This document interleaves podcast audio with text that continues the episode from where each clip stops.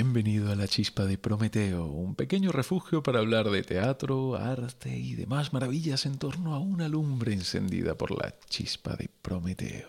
Somos Cecilia Escritore y Benevieites y este podcast está producido por nuestra compañía Teatro Strappato.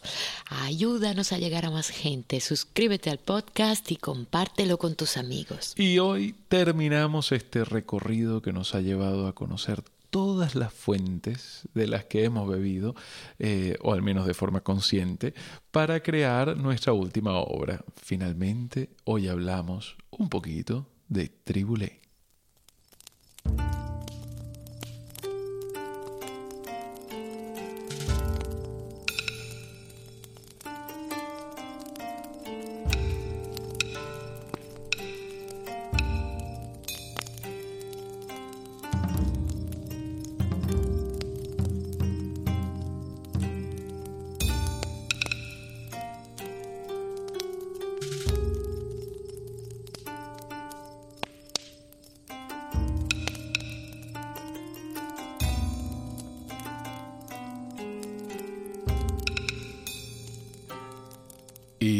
Cada temporada de La Chispa de Prometeo, esta cuarta temporada también concluye y lo hace cerrando el círculo que abríamos en el primer episodio. Empezamos contando la trama de El Rey se divierte, Le Roi s'amuse, y hoy cerramos contando algunas cosas sobre Tribulé, la pieza de teatro Strapato muy, muy libremente inspirada en la obra de Hugo. Y antes de empezar, queríamos agradecer a aquellos que nos siguen y nos escuchan. Eh, en las estadísticas de nuestro servidor eh, en el que publicamos el podcast, hemos visto que tenemos muchos oyentes de España, de Estados Unidos, de Argentina, de Rumanía, de México, Holanda, Colombia, Reino Unido, Uruguay, Chile, Francia, bueno, y hay unos cuantos países más, pero la mayoría de los oyentes son de estos lugares. Así que este episodio de, de cierre de esta cuarta temporada está especialmente dedicado a todos los que nos seguís desde los diferentes rincones del mundo.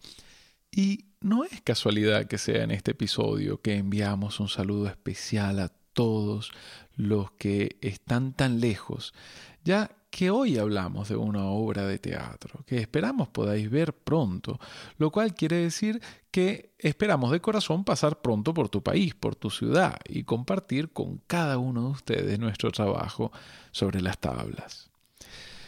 Nuestro tribulé se divide en cinco partes. En el, en el, episodio anterior oíamos a Murani hablando de la música de la obertura en la que se presentan los temas musicales de la obra. Y en la obertura lo que se ve en escena es a un par de personajes que entran en un espacio abandonado y sacuden el polvo de aquellos objetos olvidados, de aquella eterna historia de la humanidad. Lentamente la escena se convierte en el mundo de ambición y manipulación en el que Tribulé es el rey. La obra se abre desempolvando la eterna historia del ser humano. Entonces, al terminar la obertura, las luces se apagan y el público escucha. The truth is a well told lie. La verdad es una mentira bien contada.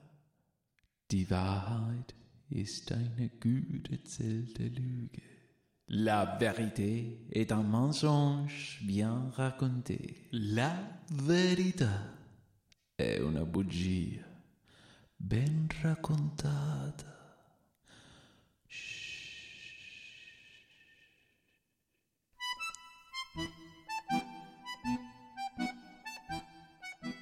Inicia realmente la pieza Tribulé. Y quien en la historia de Víctor Hugo y Verdi era el bufón de la corte, aquí es el amo, es el poder.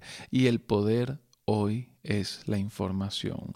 Nuestro tribulé es un pequeño ciudadano Kane, un pequeño Caligari, y su sed de poder lo lleva a manipularlo todo, a crear su versión de la verdad.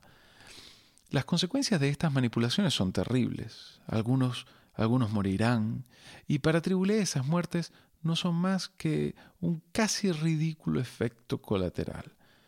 Las muchachas llevadas al lecho del rey en la obra de, de, Hugo aquí van a ser los jóvenes que fácilmente se dejan conquistar por los idealismos y la necesidad de ser parte de algo más grande. Eterna historia del mundo. El mal se dilata y a Tribulé esto le conviene.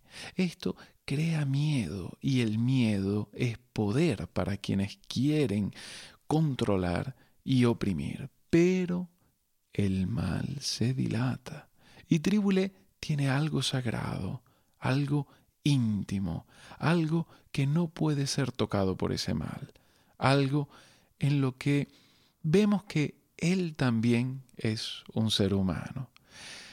El ciudadano Kane tenía Rosebud. Tribulé tiene un hijo, un hijo escondido que no puede ser tocado por esa mancha que se expande, ese mal que se dilata. El público a este punto haya visto funerales de víctimas, ha visto escenas de corrupción, ha visto el miedo, armas, ha visto a Tribulé que intenta proteger a su hijo. Las luces vuelven a bajar y se oye. Destiny is a monster that we ourselves feed. Il destino è un mostro che noi stessi alimentiamo. Le destin est un monstre que nous alimentons nous-mêmes. El destino es un monstruo al que nosotros mismos alimentamos. Das Schicksal ist ein Monster, das wir selber füttern.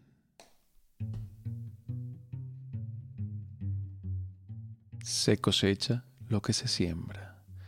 El peligro es real, el monstruo se ha hecho grande y ha sido el mismo Tribulé quien lo ha alimentado. Ese monstruo que Tribulé, en un arrebato de fatalismo podría llamar destino, no es más que la pequeña bestia que él mismo hizo grande. Su hijo se convierte en una víctima más de aquel mal que ahora es más fuerte que él. Intenta detenerlo, pero ya no es posible. Entonces nos encontramos ante la solución drástica de Rigoletto, encontrar a un sicario para que acabe con el mal. A este punto Tribulé estaría dispuesto a darlo todo por detener aquello. Está dispuesto a darlo todo cuando ha empezado a perder lo más importante. Como ya decíamos en el primer episodio, nuestro Tribulé no tiene, no tiene nada que ver con la obra de Hugo, pero a la vez le debe el alma. Este momento en el que Tribulé está desesperado y lo único que quiere es acabar con aquel mal que él mismo había fomentado, este momento es la piedra angular de la obra. Sin ella todo se derrumbaría. La historia sería infinitamente menos interesante. A este punto, Tribulé se convierte casi en una víctima. Y esa es la fuerza de este personaje. Ha, ha contratado al sicario. Vuelve a bajar la luz y el público escucha. We never imagine the price of our ambition. Non immaginiamo mai il prezzo della nostra ambizione. Nous n'imaginons jamais le prix de notre ambition. Über den Preis für unseren Ehrgeiz denken wir niemals nach. Nunca imaginamos el precio de nuestra ambición.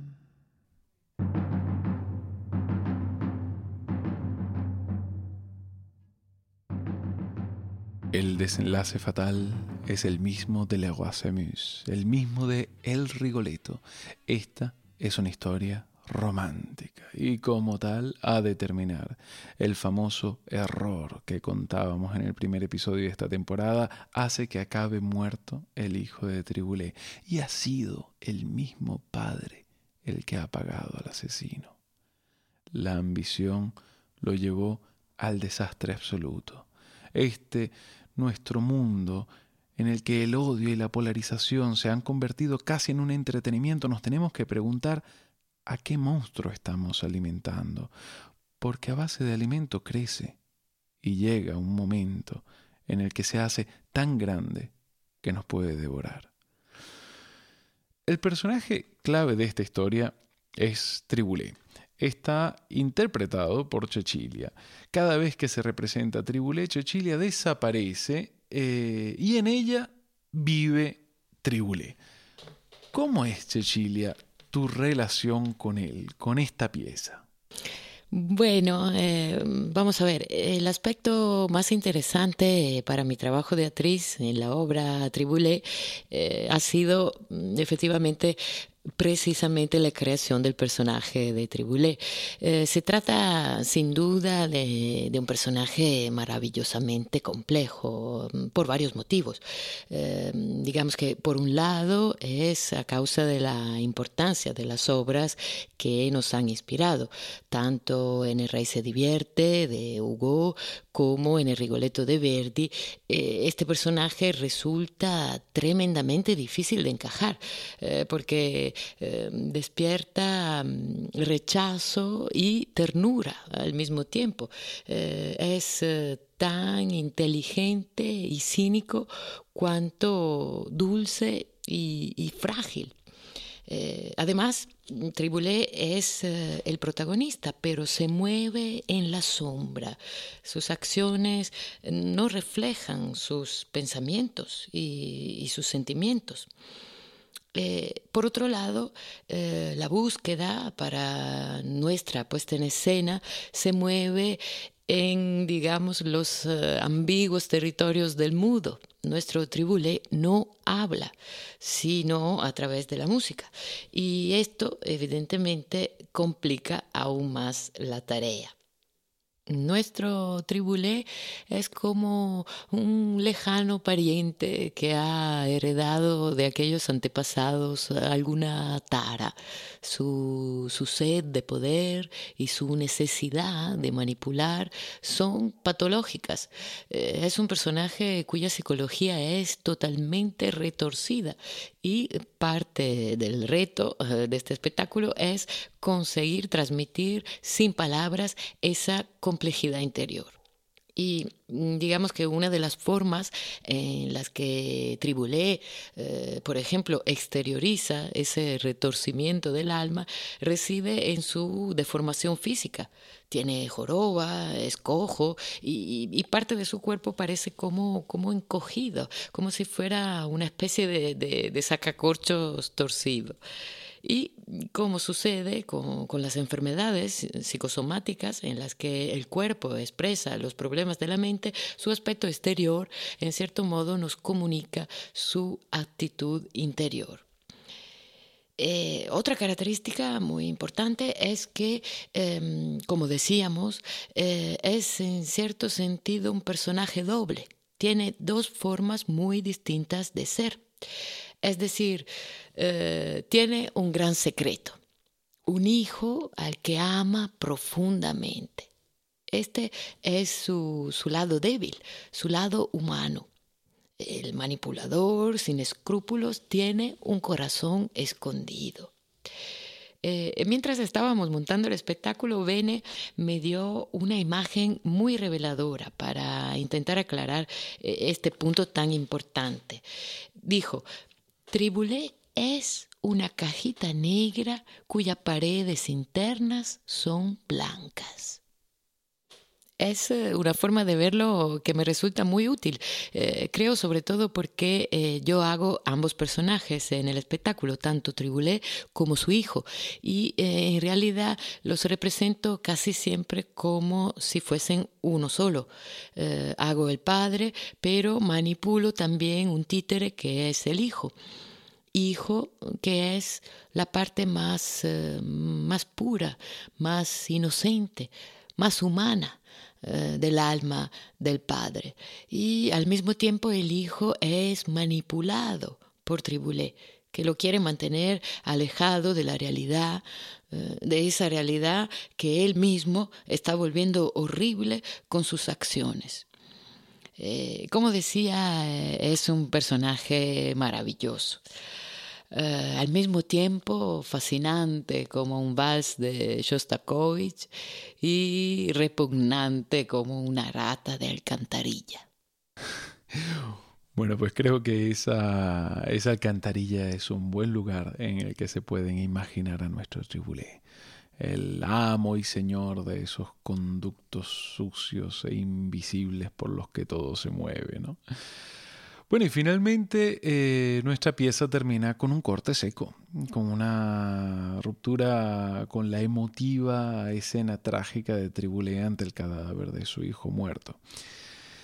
Cuando, cuando fue, fue, Murani quien nos dijo, esto tiene que terminar de forma ligera, no, no nos podemos tomar tan en serio. Si lo hacemos, nos arriesgamos a caer en la banalidad. Y tenía toda la razón del mundo, así que, eh, como no, le hicimos caso.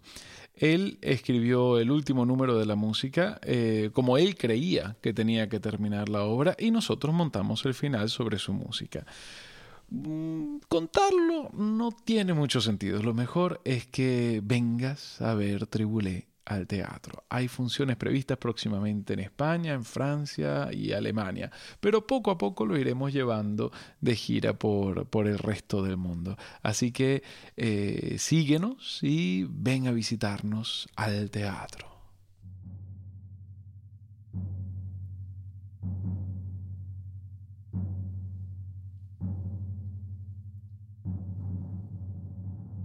Con este breve episodio cerramos esta temporada en la que hemos podido compartir contigo las obras y los autores que nos han inspirado en la creación de Tribulé. Si te suscribes a la chispa de Prometeo, ayudarás a que nuestro programa pueda llegar a mucha más gente. Para que esta lumbre se mantenga encendida, puedes sumarte a nosotros en Patreon. Somos Teatro Strapato y nos puedes encontrar también en Facebook e Instagram. Esperamos que tu curiosidad te vuelva a traer a la chispa de Prometeo. En el próximo episodio abrimos una nueva temporada, la quinta temporada ya de la chispa de Prometeo, y será el episodio número 37. ¿Cómo pasa el tiempo? Os deseamos unos días con muchas chispas y fuegos maravillosos.